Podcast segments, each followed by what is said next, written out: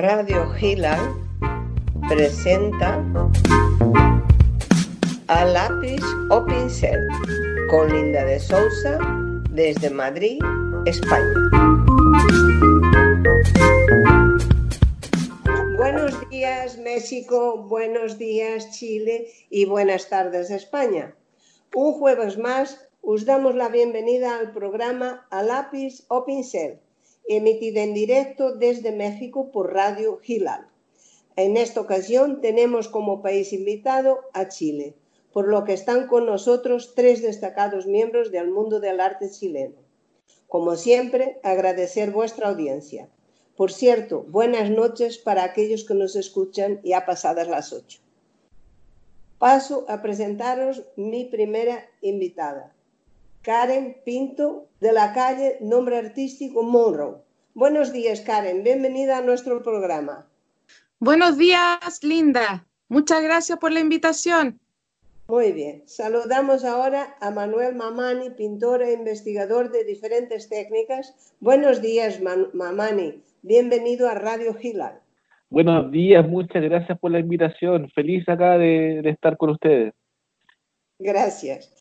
Por último, os presenta Gloria Cortés Aliaga, historiadora de arte y curadora del Museo Nacional de Bellas Artes de Chile. Buenas tardes y bienvenida a nuestro programa A Lápiz o Pincel. Hola, buenas tardes. Muchas gracias por la invitación y un placer eh, acompañarlos en esta noche. Muchas gracias a vosotros por acompañarme. Si me permiten, antes de presentar más a fondo a nuestros invitados de hoy, quiero hablaros de un proyecto que la editorial Gilal puso en marcha juntamente con la Casa de Arte y Subasta Catalina. El catálogo de arte internacional Remedios Varo, donde por una módica cuota podéis presentar dos obras que saldrán catalogadas con su ISBN y expuestas en la galería virtual de la editorial. Para más información, dirigiros al link que os envié o entrad a Editorial Gilal, buscad convocatoria y ahí os viene todo muy bien explicado. Y volvemos con nuestros invitados, empezando con Monroe. Nace en Santiago de Chile en 1979, estudia periodismo en la Universidad del Desarrollo de Santiago de 1998 a 2002 Hoy estudia comunicación digital en la Universidad Tecnológica Latinoamericana en México. Trabaja como artista visual hace 15 años, aunque en la escuela ya sentía inclinación por el arte y la pintura. Ha expuesto en Argentina, Brasil, Colombia, Chile, Ecuador, México, Uruguay, República Dominicana, en Latinoamérica. Atlanta, California, Florida, Los Ángeles, New York y Texas en Estados Unidos. España e Italia en Europa y en Turquía y Dubái en Oriente Medio. Destaco sus exposiciones en el Latino Art Museum de California y en el MOA Doral de Florida, donde dos piezas suyas hacen parte de la colección de ambos museos. Su obra se encuentra en diversas colecciones nacionales e internacionales, así como en la Fundación Rómulo Raggio en Argentina y la Fundación El Quijote de Madera en República Dominicana. Está representada internacionalmente por la Red Art Gallery. Fundadora y directora del colectivo Prisma Internacional, con sede en Chile, en 2020 crea el premio Luz y Esperanza para el Mundo con ánimo de impulsar el colectivo. Embajadora de la Fundación El Quijote de Madera de República Dominicana, y embajadora de Chile en la ONG Connecting Cultures en España, miembro del Museum of the Americas, Miami USA, trabajó como representante y consultora del museo desde 2016 a 2019. Y también es miembro del Latino Art Museum en California. Ha salido en publicaciones y revistas especializadas en arte como la revista Cool People en México, Ofelia en Argentina entre otras, siendo entrevistada por la, el TV Channel Network Brasil. Querida Karen, llevas muchos años luchando por encontrar tu sitio en el mundo del arte. Lo has hecho no solo por ti, sino también por los demás. ¿Has encontrado correspondencia por parte de tus compañeros de profesión? Eh, básicamente, eh, sí. La verdad es que he tenido mucha eh, retribución, tanto de gestores culturales como de, artistas.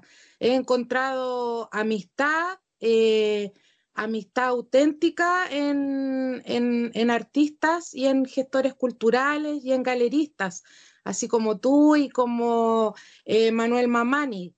Sin embargo, he tenido también eh, periodos de mucha decepción y, me he sentido también un poquito eh, aislada en ciertos momentos, pero eh, siempre em, lo más importante para mí son las, las cosas positivas que yo pueda sacar de mis experiencias y la verdad es que eh, he sentido muchas retribuciones de todo lo que yo he hecho en el campo artístico eh, por mi parte también. O sea, he recibido, he recibido gestos eh, amables, he recibido amistad y he recibido también mucha ayuda. Y me siento en estos momentos muy contenta, me siento honrada de, pertenecer a todo este mundo, a este mundo del arte que es difícil, hay mucha competencia, hay mucha egolatría, pero sin embargo también eh, muchos momentos de, felicidad y de, amistad, básicamente. Bueno, o sea que en el fondo tu experiencia ha sido positiva porque en la vida nada, nada es perfecto. Me alegro que hayas tenido una experiencia positiva. Y te voy a hacer la segunda pregunta que siempre os hago en esta primera vuelta. ¿Cómo te sientes ahora que con el COVID-19 no podemos más que exponer virtualmente y enseñar así nuestra obra? ¿Crees que ello nos perjudica más que nos ayuda? ¿O te parece una buena salida para no quedar olvidados esperando a que pase todo? una de las cosas más importantes que nos, nos ha dejado de lección esta, esta crisis sanitaria a nivel mundial ha sido básicamente que no podemos eh, darle la espalda a las nuevas tecnologías, eh, no podemos darle la espalda a las redes sociales, sino que debemos ocuparlas de trampolín importante para nuestra divulgación y promoción artística. Es importante que vamos de la mano con, la, con las nuevas tecnologías. Eh, ya nuestros hijos, los jóvenes de hoy, no, nos han dado la lección de que, de que no podemos quedarnos atrás.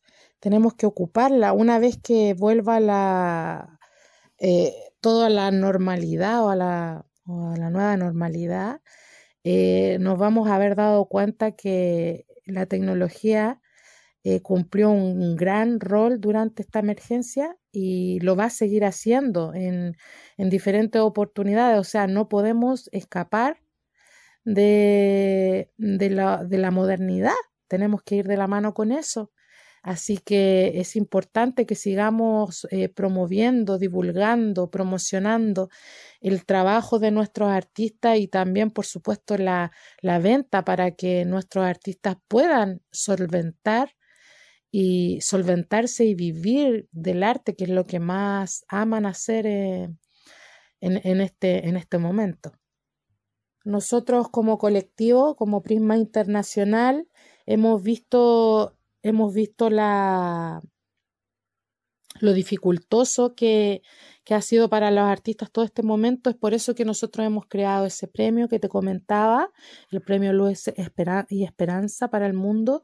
Y ahora estamos trabajando en una nueva exposición virtual que se llama Desde mi ventana, Añoranzas de un artista en cuarentena. Estamos contentos porque hemos recibido eh, mucho, hemos recibido muchos trabajos ya eh, y, los artistas están motivados. Eso es importante porque es un alimento para el alma y que nos permite seguir creando.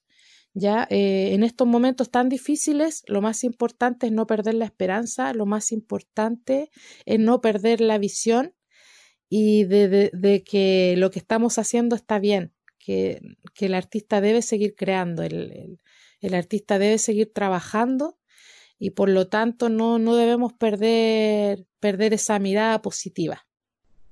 Seguimos con Manuel Mamani.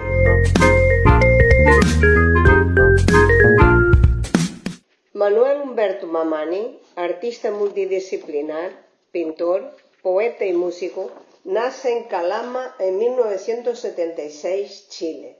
En 1995 ingresa a la Facultad de Licenciatura y Pedagogía en Artes Plásticas de la Universidad Metropolitana de Ciencias de la Educación en Santiago de Chile.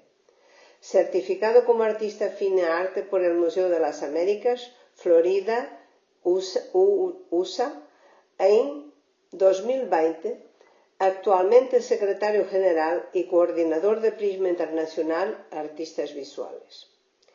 Su obra plástica se caracteriza por el surrealismo y postcubismo, nicho donde explota conceptos y metáforas, las expresiones de sus obras conjugan el desarrollo plástico, donde explora técnicas mixtas y óleo sobre tela. Entre sus principales obras encontramos Las cantantes de porcelana, El amor y el idilio, La cocina de la sensualidad, Indecisión, Reche reclamando por la paz, entre otras. Ha expuesto en Brasil, Chile, México, República Dominicana, Perú, Uruguay, en Latinoamérica y en Los Ángeles, Estados Unidos. Como poeta, amigo de la Sociedad de Escritores de Chile, ha publicado dos libros. El sentido a la pregunta en 2018 e Increscendo en 2019 participando en dos antologías poéticas. Como músico en los instrumentos de bajo eléctrico y percusión afroamericana, ha fundado la banda Pedro Caviar y Pategay. Actualmente es músico de sesión como compositor y percusionista. Estimado Mamani, ¿crees que existe una correlación entre la pintura, la música y la poesía? ¿Con cuál de ellas te expresas más a gusto? Bueno, en mi caso eh, se ha dado por temporadas. Eso quiere decir que eh, ha partido primero eh, la poesía, luego la pintura, bueno, partiendo por el dibujo, y con el tiempo se ha dado el tema musical. Y en esa situación, esa situación intrínseca de espacio creativo, claro que sí ha servido muchísimo para tener una profundidad de la idea el conocimiento particular y el conocimiento personal en relación a la línea expresiva, sí realmente se conectan y, se van mejorando. Más que nada, eh, el aprendizaje, por ejemplo, en caso de la música, el aprendizaje del instrumento y luego de las escalas musicales, para el caso de la, literatura, eh, las figuras literarias y la línea de expresiones eh, vocalizadas, eso es muy importante. Y con respecto a la pintura, bueno, también tiene un proceso de aprendizaje, ¿ya? De estética, y en ese aspecto, las tres, las tres em, corrientes creativas, esas se han ido, ido dando y ha sido bastante emocionante y a su vez enriquecedor. No solo para poder lograr una obra eh, más profunda, sino un diálogo interno que, que ayuda muchísimo a la interpretación eh, y al desarrollo del ente creativo. Y frente a eso eh, se va teniendo una, una mayor visualización de, la actividad. O sea que tú realmente igual para pintar que componer. Bueno, debo decir que las tres son importantes para mí, las tres tienen un, un amplio margen, un mar de emociones y un mar de, de conocimientos que con el tiempo, con los años, eh, se van entendiendo y se van profundizando, cuando realmente se ama lo que uno hace. Pero en este caso de, la música tiene, tiene un aspecto eh, diferente, que es la parte colectiva.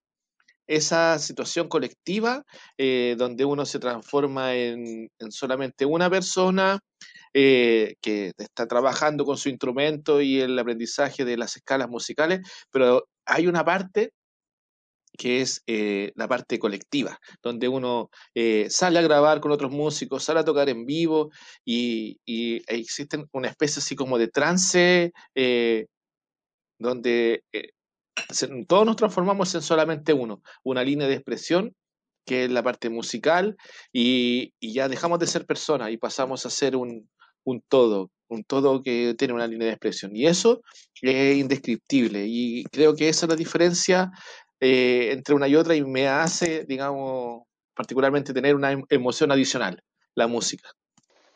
¿Cómo estás llevando el tema del COVID-19 desde tu perspectiva de artista multidisciplinar? ¿A cuál de tus tres formas de crear afecta más la pandemia? Bueno, no he tenido mayores cambios porque he tenido que salir a trabajar todos los días, así que mi rutina ha sido la misma. Sin embargo, el tema familiar sí ha sido difícil porque no se puede visitar a la, gente que uno ama. Con respecto al tema del, arte y cómo me ha afectado, eh, principalmente me ha afectado la parte de la música, porque eso ha llegado a nivel cero. No hay, no hay tocatas, no hay grabaciones, no hay actividad, entonces eso ha sido sumamente difícil. Y en mi caso particular, el tema de tocar percusión en estos momentos ha sido también difícil porque la gente está estresada y, le molesta. Así que también lo he evitado. Gracias al tema de, las convocatorias como Luz Esperanza para el Mundo y, otras convocatorias más, eh, creo que me, he mantenido vigente en el tema artístico eh, y he seguido desarrollando mi obra. Así que muy importante el tema de las convocatorias con respecto a, mantener el interés de, los artistas y mantener la amistad virtual y los procesos, ¿ah? que, tengan una, una, una idea de, de un objetivo en común y un objetivo personal. Eso es muy importante y por eso felicito mucho a Prisma que mantiene eh, exposiciones virtuales y mantiene eh, el proceso de, creación de los artistas lo mantiene vigente, así que feliz de eso. Así que así me ha afectado a mí en lo particular, parcialmente con la música y esencialmente con el tema de, de, los otros colectivos, sí se, se ha mantenido vigente. Muchas gracias, Manuel. Y para terminar, tenemos a Gloria Cortés Aliaga. Gloria Cortés Aliaga. Nace en 1971 en Santiago de Chile. Licenciada en Historia del Arte por la Universidad Internacional SEC en 1999 y Magister en Historia del Arte por la Universidad Adolfo Ibáñez en 2009, actualmente es curadora del Museo Nacional de Bellas Artes coordinadora de archivos del Centro de Documentación de las Artes hasta el año 2008 y jefa de exposiciones del Centro Cultural La Moneda, siendo curadora del mismo hasta 2014. Académica en programa de posgrado de crítica curatorial de la Universidad Adolfo Ibáñez y del Instituto de Estudios Avanzados de la Universidad de Santiago de Chile, ha trabajado en diversas investigaciones y exposiciones entre las que se encuentran Puro Chile, Paisaje y Territorio en el Centro Cultural La Moneda en 2014, Enclave Masculino en el 2016, Desacatos, Prácticas Artísticas Femeninas 2017, Metalmorfosis y Yo soy mi propia musa, Pintoras Latinoamericanas de Entreguerras 2018, recientemente Lo que el alma hace al cuerpo, el artista hace al pueblo, de Laura Rodig, todas ellas en el Museo Nacional de Bellas Artes de Chile. Su última curaduría, De aquí a la modernidad, de la colección MNVA. Autora de modernas Historias de mujeres en el arte chileno, 1900 a 1950, publicado por la editorial Origo en 2013, ha publicado diversos artículos en revistas y congresos nacionales e internacionales en la actualidad se especializa en estudios de perspectiva de género y feminismos, configuración de la modernidad en Chile y su alcance sociocultural en las políticas visuales de los artistas chilenos. Preciada Gloria, ¿con qué problemas te encuentras a la hora de hacer la curaduría de colecciones no solo del MNBA, sino cuando tienes que pedir obras a otros museos? ¿Crees que el hecho de ser mujer te dificulta el trabajo? Bueno, qué gran pregunta. Eh, creo que el hecho de ser mujer nos dificulta el trabajo en varios ámbitos de acción, ¿no? Em, hay eh, prejuicios levantados al respecto, hay muchas dificultades a la hora eh, de establecer diálogos directos con autoridades, en fin. Em, sin embargo, creo que hemos podido subsanarlo de distintas maneras. Eh, hemos abierto un camino y un espacio en el que al interior, al menos desde el Museo Nacional de Bellas Artes, hemos logrado em, generar discursos y, problemáticas que, nos sitúan tanto como mujeres trabajadoras de museo como a nivel de las mujeres artistas, eh, de, encaminar una ruta hacia la visibilización y, la configuración de, de nueva historia en ese sentido. Em, siempre es dificultoso trabajar desde un museo en el ámbito público eh, en Latinoamérica, especialmente por, por, por, los recursos con los que contamos, ¿no? Y por la dificultad o la, la escasez de políticas culturales al respecto. Eh, especialmente cuando solicitamos obra al continente europeo, ¿no? Los, los montos, eh, especialmente los montos de transporte, los montos de seguro o los fees de préstamos internacionales eh, son altísimos en relación a cuando acudimos a colecciones latinoamericanas. Em, pero, mm, pero como te digo, hemos logrado subsanar esos, esos entuertos, como vemos, esas dificultades. Trayendo, logrando traer eh, grandes colecciones a Chile y generar exposiciones con relatos críticos que permitan también ampliar la visión y discurso eh, occidental hacia un ámbito mucho más latinoamericano y regional. Eso en términos bien generales. Bueno, pues efectivamente es un trabajo duro y difícil el que tienes, pero un bonito trabajo que te dará mucha satisfacción personal, me imagino, porque al final vencer todas esas dificultades y montar las magníficas exposiciones que montan tiene que ser gratificante. Totalmente. Sí, cada exposición es un, hijo, una hija que, que, llega y que parte, entonces hay alegría y tristeza también en el camino. Mira, eh, eh, una pregunta que te quiero hacer, tú que estás dentro de, del organigrama del gobierno, de la cultura. ¿Existe en Chile alguna clase de ayuda económica para los artistas que de repente se encuentran con un problema tan grave como el que ha traído el COVID-19? Mm, debo aclarar, estoy en una estructura del Estado, ¿no? Eh, de una institución del Estado, no necesariamente la estructura del gobierno. Em, Eso del Estado. Sí, funcionaria pública, más bien, ¿no? De una institución gubernamental. Em, existe eh, una, mm, eh, una ayuda que sea, no sé si una ayuda en, lo concreto, pero sí una estrategia de, mm, de, emergencia que se ha generado a partir del Ministerio de las Culturas, las Artes y el Patrimonio, específicamente desde la Subsecretaría de las Artes, pero que em, se manifiesta a través de la concursabilidad, ¿no? Em, no es una ayuda directa, no son montos que puedan ser generados o entregados directamente a los artistas, sino que los artistas tienen que postular a esta ayuda en distintas vías, unos que son a través de proyectos concursables y otros a través de la vía de la adquisición de obras a los artistas que postulen em, obras para ser adquiridas por el Estado para sus instituciones.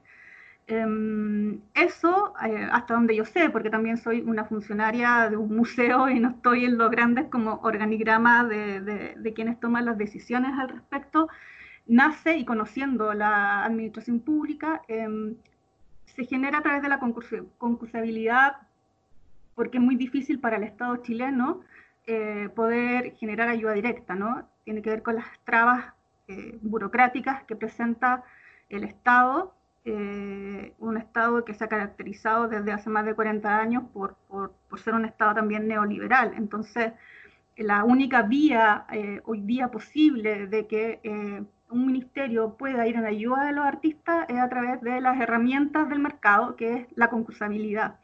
Y lo que ha generado diversas críticas al respecto también, porque es, es muy difícil en estas circunstancias en las que nos encontramos hoy día, eh, que los artistas puedan eh, además competir entre ellos mismos por esta ayuda del gobierno. Es complejo el tema. Sí, pero vamos, que hay posibilidad, igual que en España, de presentarte tu obra en algún sitio donde la adquieren y te pueden dar una ayuda. Aquí lo han hecho así este año. Voy a pasar, vamos a entrar en la segunda fase del programa. Ya sabéis que la primera media hora os hago unas preguntas personales y luego en la siguiente pues ya hago preguntas en general. Todos pueden hablar. Entonces, ahora voy a hacer la primera pregunta que es para los tres. Puede contestar cualquier uno de vosotros cómo vive eh, Chile la nueva normalidad, porque me imagino que también en Chile hablarán de nueva normalidad. Por ejemplo, Monro, ¿tú cómo vive Chile la nueva normalidad? ¿No habéis oído esa palabra en Chile? Sí, la verdad es que la hemos oído, pero está todo muy... Eh, hay una nebulosa todavía con respecto a eso, porque en el ámbito artístico no sabemos eh, ciertamente qué, qué, va a ocurrir ni de qué manera el gobierno va a ayudar a los artistas eh, para enfrentar todos estos meses de, de, que no hemos tenido exposiciones, de que no hemos tenido ventas. Eh, la ayuda realmente ha sido muy, muy poca y tengo, tengo eh, amigos, artistas cercanos que lo están pasando muy mal, pero muy mal.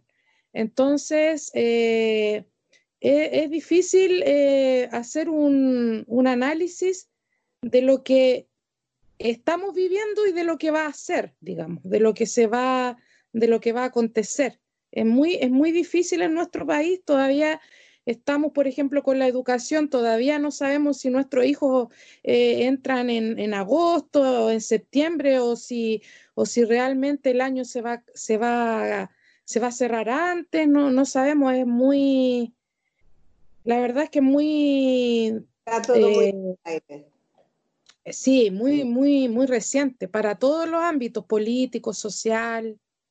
Y la verdad es que es muy difícil y nosotros desde nuestro nicho de, nuestro colectivo eh, estamos eh, buscando herramientas para, para poder paliar todo esto, pero es difícil, Linda, muy difícil. Mamani, ¿estás de acuerdo? Mire, yo estoy totalmente de acuerdo con lo que dice Karen, agregando también que el, eh, fuera de las políticas para los artistas, hay una política en general de gobierno que todavía no podemos eh, tener claro hasta cuándo vamos a, vamos a poder eh, eh, abrir algunas cosas del, país. Todavía el país está con, con toques de queda y todo, todas las restricciones del caso. Y la verdad, bien como dice Karen, bien, como dice Karen, eh, hay gente que está pasando muy mal, la ayuda es muy poca y lo que, lo que sí vale, vale es que la organización que vamos teniendo nosotros que internamente eh, es la que ha dado un poco más de fruto, hacer convocatorias virtuales y todo lo demás. Frente a eso, sí se ha generado un interés de las personas y creo que eso es muy, es muy gratificante y es lo que se agradece de momento el panorama es muy, muy complejo, Linda. Eh, no, no, tenemos certeza de, lo que va a pasar, de lo, de lo del acontecer. Eh, es muy difícil. Es muy difícil hoy en día proyectarse a lo que va a ser la, nueva normalidad. Sin embargo, de lo que yo puedo rescatar es que hemos, eh, hemos recibido una gran lección de, la vida y es que eh, las redes sociales son importantísimas eh, en, en todos los niveles, tanto educacional, social.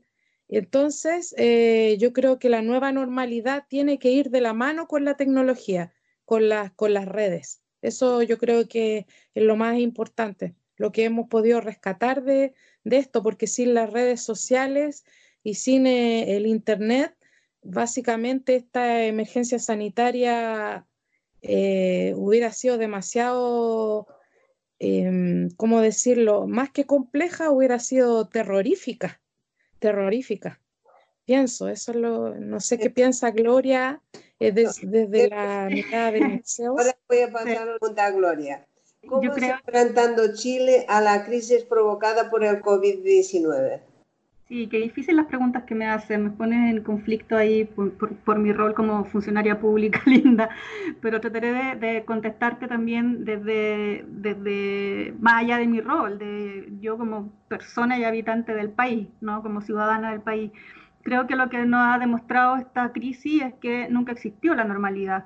¿no? Em, veníamos ya con una revuelta social eh, muy importante desde octubre del año pasado en Chile em, y nos pilla esta otra crisis eh, sanitaria que, em, que, viene a demostrar, yo no coincido eh, al 100% sobre el tema de la virtualidad o las redes sociales porque lo que ha mostrado esta crisis también en Chile es la gran brecha tecnológica que existe todavía y que eh, el arte sigue y la cultura en general sigue llegando eh, a, un grupo eh, reducido de personas.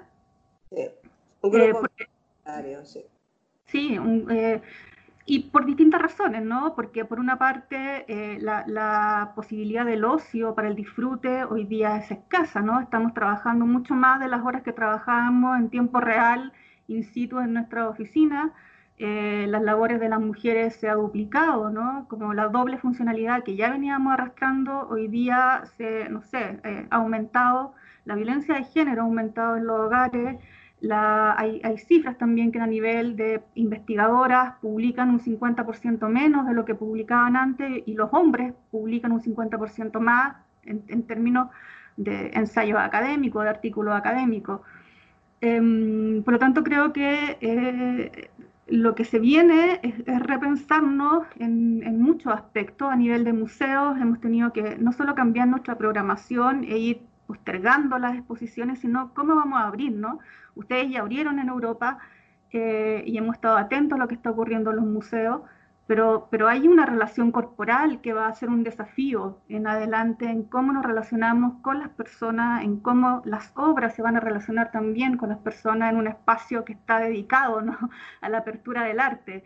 Entonces los desafíos eh, son muchísimos y creo que, que como bien dicen eh, mis compañeros que están ahora eh, en esta entrevista, lo, colectivo, la colectividad es, es, una de las salidas y de los aprendizajes que, que podemos sacar el limpio ¿no? de, de, toda esta crisis. Sin lo colectivo es muy difícil que podamos salir eh, bien, bien parados, como decimos en Chile. Sí, tenemos que apoyarnos todos los unos a los otros. Exactamente. ¿Qué diferencia existe entre la sociedad chilena y la española? Em, yo creo que muchísimas diferencias en términos también culturales, ¿no? Em, en términos históricos, en términos políticos, somos sociedades que si bien estamos conectadas por una historia que, que, además es una historia de violencia, hay que decirlo, ¿no? Eh, una historia de colonización, pero también de intercambios culturales importantes. Em, Chile es una sociedad mestiza que em, ha sido violentada históricamente de distintos niveles, entonces em, creo que, mm, el, reconocimiento de ese, mestizaje hoy día está siendo un punto de inflexión importante, ¿no? Como de, generar una nueva identidad más allá de la identidad occidentalizada que hayamos vivido eh, los 200 años de historia, eh, de historia republicana, pensando que además existe una historia de pueblos originarios mm, con muchísima, muchísima más trayectoria, de mucha más larga data, que hoy día está siendo em, un punto de inflexión en ese desarrollo identitario. Y lo estamos viendo en las crisis sociales, lo estamos viendo en las crisis sanitarias, cómo eh, Chile está buscando una nueva forma, una nueva, em, no sé cómo decirlo, ¿no? Como un nuevo referente conceptual, incluso simbólico de sí mismo, que, pocas veces se había visto a lo largo de la historia, de encontrar ese punto identitario que nos separa de, la historia occidental y nos reconecta muchísimo más con la historia regional y local.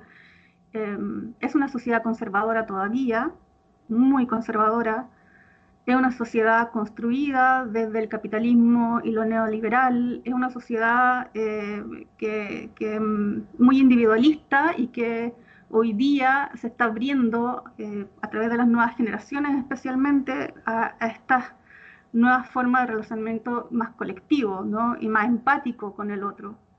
No sé cómo, cómo, lo ven mis compañeros. ¿Alguien quiere añadir algo sigo con la nueva pregunta? Bueno, pues ¿encontráis diferencias entre sus creativos o pensáis que los artistas tienen la misma forma de expresarse? Da igual que sean chilenos o españoles. ¿Podría repetir la pregunta, Linda? Que si encontráis diferencia entre los creativos españoles y chilenos o pensáis que los artistas tienen la misma forma de expresarse? Ah, yo creo que cada, cada día la globalización eh, artística ha hecho que, sea un poquito más homogéneo eh, la, temática y la técnica que ocupamos los artistas. Yo tengo muchos amigos eh, españoles, artistas, y la verdad es que las temáticas y las técnicas que estamos empleando son muy similares, eh, pero sí lo que me doy cuenta es, es que ellos eh, están insertos en un país eh, muy cultural. España es muy cultural. Ellos aman la cultura. El, el, gobierno también la ama, entonces ellos viven en un círculo, desde mi punto de vista, viven en un círculo competitivo y al mismo tiempo muy amante del arte. No sé si me explico.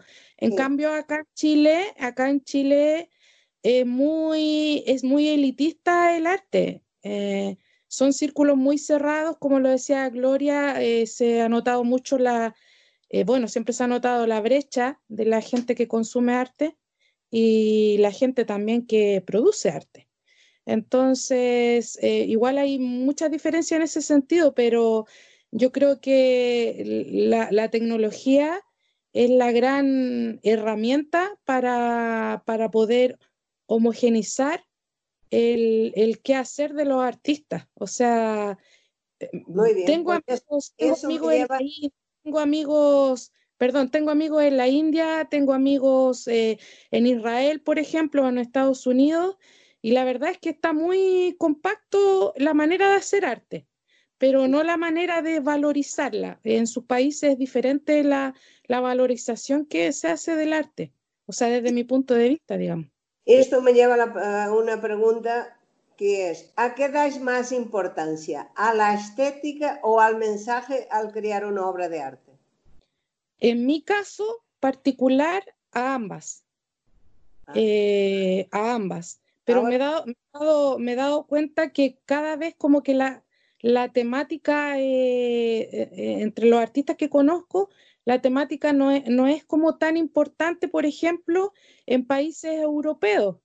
Sí, acá latinoamericanos, acá los artistas siempre tienen mucha temática con todo lo que es raíces latinoamericanas.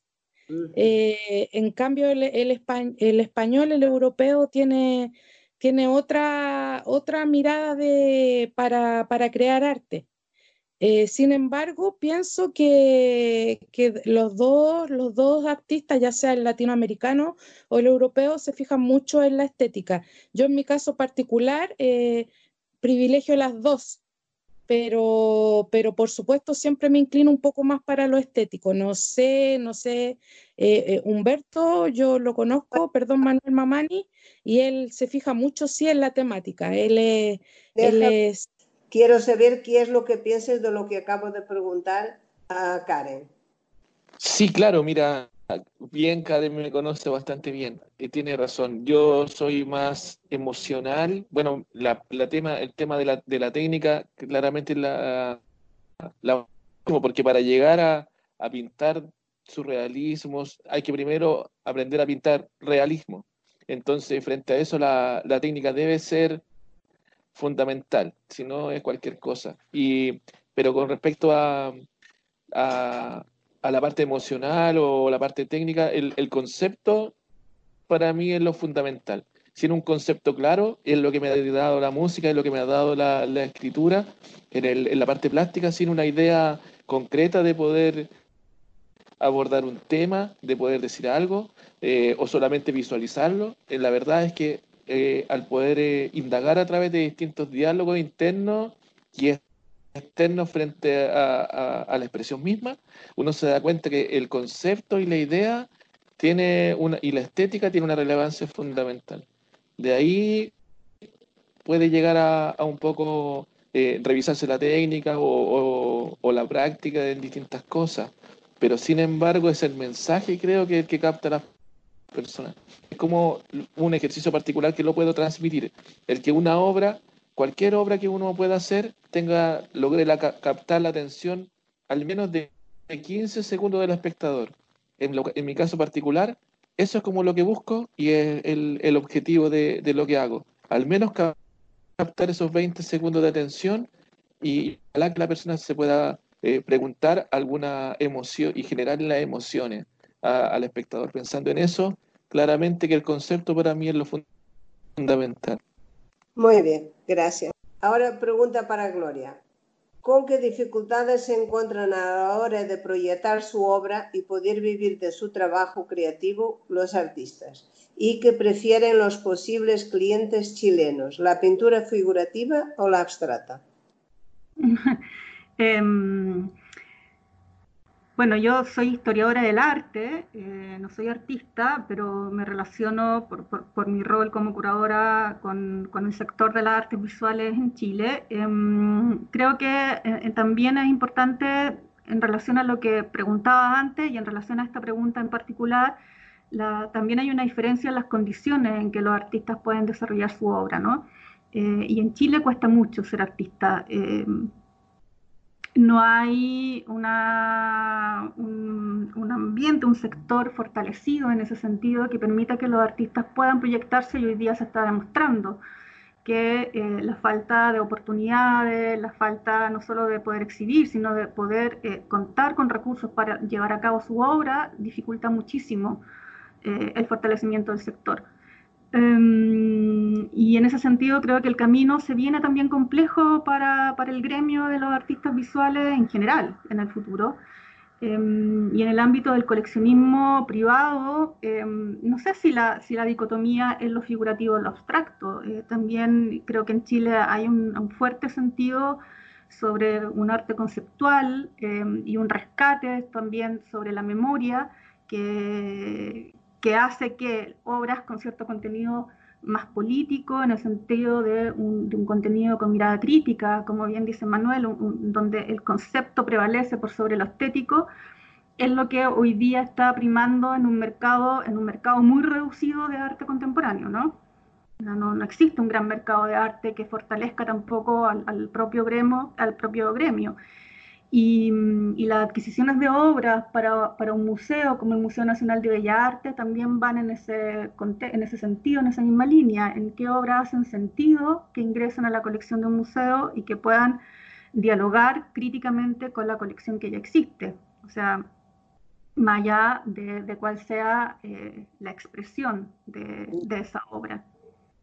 Por último, ¿cómo está desarrollado el coleccionismo en Chile? Eh, así como te lo menciono, es escaso, es incipiente, eh, eh, es reducido en un sector económicamente rentable, por lo demás una, una, una élite cultural, diría yo, más que incluso una élite económica. Em, existen muchas iniciativas en ese fortalecimiento de crear nuevos coleccionistas más jóvenes, hay iniciativas como Antena, em, o ferias de arte como Chaco que promueven ¿verdad? Eh, ampliar ese rango de, de, poder ejercer el coleccionismo de arte, pero sigue siendo reducido y sigue siendo enfocado en un sector. Em, y siempre ha sido así. Para el ámbito, por ejemplo, eh, yo trabajo siglo XIX, o sea, muy lejos de, del tema del arte contemporáneo, pero para casi no existe mercado de siglo XIX que sí existe muy fortalecido, por ejemplo, en España. O sea, si yo quiero adquirir obras para la colección del museo, me cuesta muchísimo saber dónde encontrar eh, dos o tres galerías que funcionan en ese, en ese ámbito y eh, existe muy poca internacionalización del arte chileno en general también. Por lo tanto, eh, dificulta mucho. eh, el fortalecimiento del coleccionismo en Chile.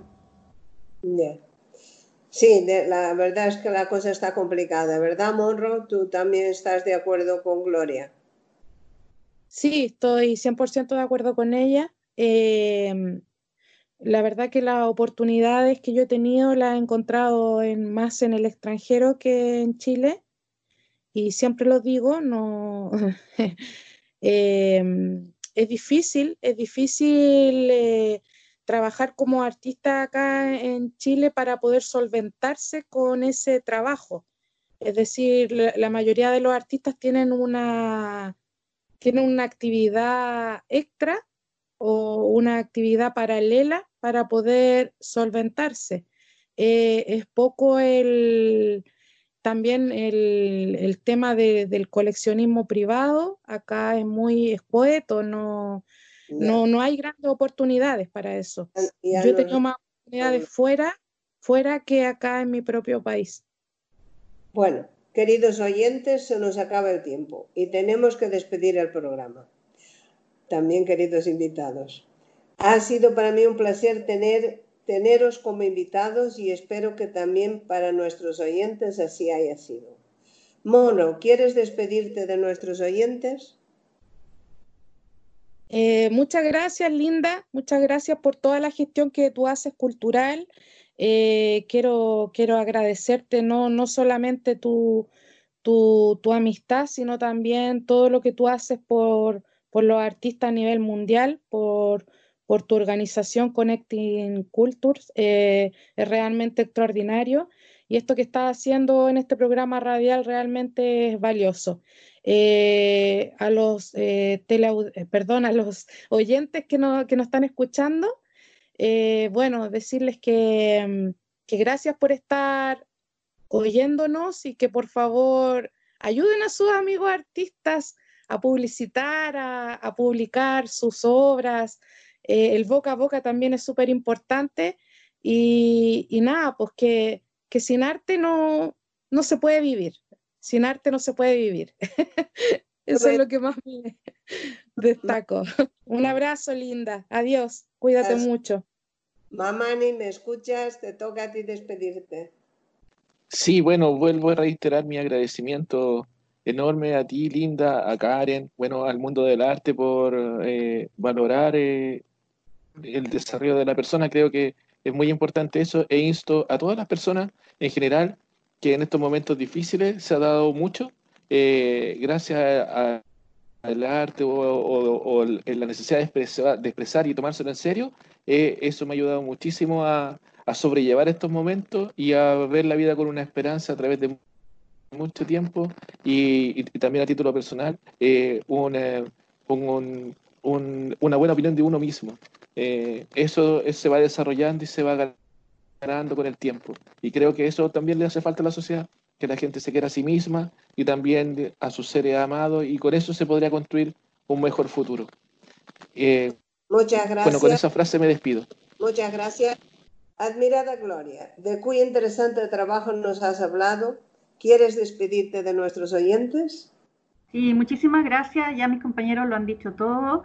Eh, gracias, Linda, por esta oportunidad también de conectarnos. Toda, toda forma de conexión hoy día es, realmente importante y, todo espacio de solidaridad también lo es. Así que espero que esta experiencia nos sirva a todos, a todas, para poder conectarnos con nosotros mismos y conectarnos con el otro, con el vecino, con el que está al lado y ejercer ese espacio de, de colaboración y solidaridad eh, genuina. Ojalá se genere un cambio real de aquí en adelante. Y vayan a los museos, por favor, no tengan miedo, los espacios están abiertos eh, para todos y todas.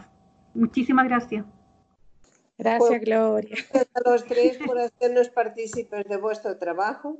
Señores, señores que nos estáis escuchando, os pido disculpas por las interferencias que hemos tenido, que, que no sabemos de dónde han venido, tenemos que investigar eh, os mando un fuerte abrazo y un beso ya que desde aquí lo puedo hacer. Por si os puede interesar, el próximo jueves tenemos una crítica de arte y artistas de Cuba. Espero contar con vuestra audiencia. Buenos días, buenas tardes, buenas noches y hasta siempre.